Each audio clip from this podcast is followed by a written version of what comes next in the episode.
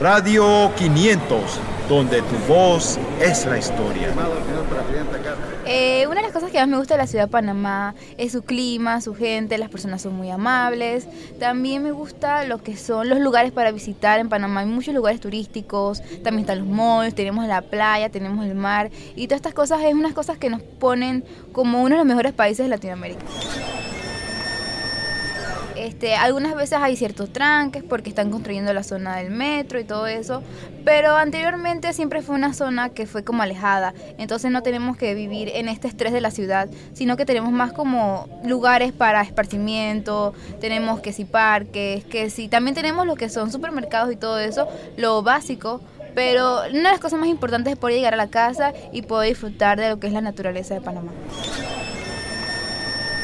súper chévere, me encantó la fluidez de personas que hay hoy en día. No me esperaba tantas personas, pero hoy como es un día libre, siento que es como un día especial para que la gente que esté, que no tiene trabajo y todo eso pueda venir, pueda comprar los libros que le gusta, pueda visitar los stands y pueda este, participar en las conferencias y de los diferentes premios que tiene cada stand.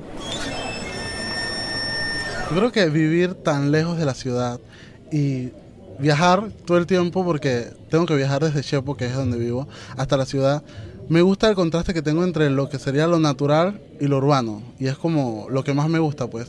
Porque incluso en la misma ciudad de Panamá podemos encontrar lugares naturales, como el Parque Metropolitano, que es uno de mis lugares favoritos. Y asimismo contrastar con lo que sería la cinta costera, que es todo como más luces, urbanos, edificios y así.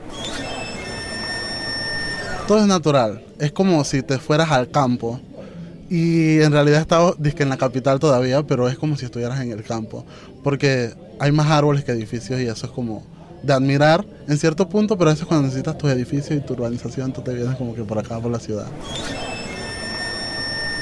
Radio 500, donde tu voz es la historia.